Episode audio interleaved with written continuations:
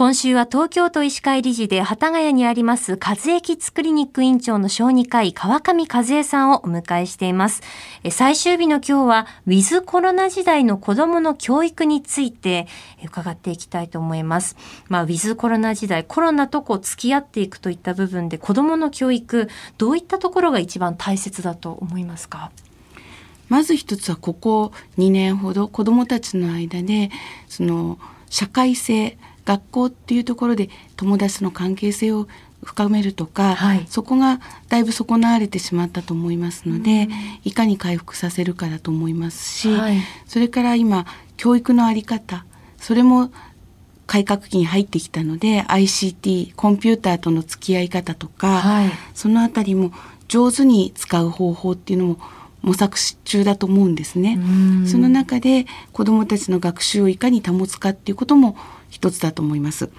でそれ以上にやっぱりこのコロナで子どもたちも抑圧された生活してますから、はい、本当に心を健全に育てるっていうことが一番注目されている点ですね。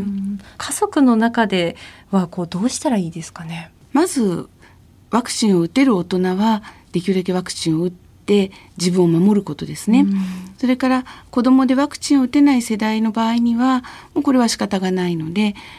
いかに体調を保つか。それからあの友達と遊ぶことはしても、はい、そこで感染リスクを下げるために例えば室内遊びをするんならマスクはしといてねっていうのもありかもしれないです。はい、からお家に帰ってからでももし地域で流行があるっていうことであればおじいちゃんおばあちゃんとお話しする時は少しお部屋の端と端距離を取った状態でお話をするとか、はい、距離を取れないのであればマスクをして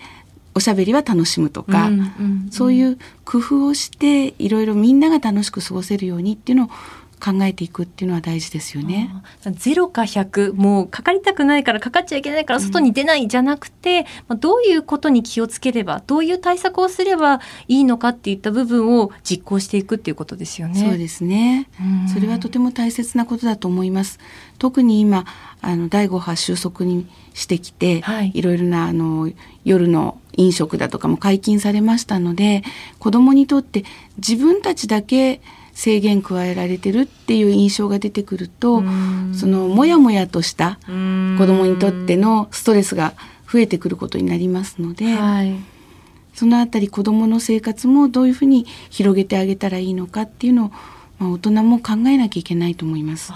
一緒に話し合ってあの友達と遊んできて大丈夫だよって声をかけてあげてどういうことに気をつけてじゃあ家族過ごしていこうっていうことをしっかり話し合うことですよね。そうですね。それはとても大切だと思いますし、それをした上でこの冬家族旅行されてもいいでしょうし、うん、あのおじいちゃんおばあちゃんに会いに帰省をされてもいいんじゃないかと思います。う。ん、家族旅行や帰省について改めてこう注意した方がいいことも教えていただけますか？まずコロナの場合の潜伏期間を考えるとお出かけになる2週間ぐらい前からは、まあ、感染リスクの高い場所には出入りしないと、それから自分の体調をしっかりチェックしておくというようなことが大事でしょうね。うんうんうん、自分のまず健康な状態を知っておいて何かこう異変があったら病院にかかる先生に相談しに行くっていうことですよね。そねそれとその旅行とか帰省を取りやめる勇気を持つっていうことでしょうね。なるほど少しでも自分の調子がちょっと違うなと思ったら、まあ、今回はやめておこうって思うっていうことですかね。そうですねあとは例えばお正月親族みんなが集まるんじゃなくて親族の分散規制というのもいいかもしれないですね。もう一斉にじゃなくて、まあ、第一陣第二陣じゃないですけれど、ね、少しずつこう帰っていくっていうことですよね。えー、そういうやり方も考えてもいいかもしれないですね。えー、最後になりますけれどもお聞きのリスナーの皆さんに、えー、メッセージをお願いいたします。子供にとっての1年というのは大人の1年とは全く意味が違いますのでやはり子供の成長や発達を妨げないようにこのコロナと上手に付き合っていっていただきたいと思います。はい。えー、和江キッズクリニック院長の川上和江さんを迎えしてこの1週間お届けしました。先生ありがとうございました。ありがとうございました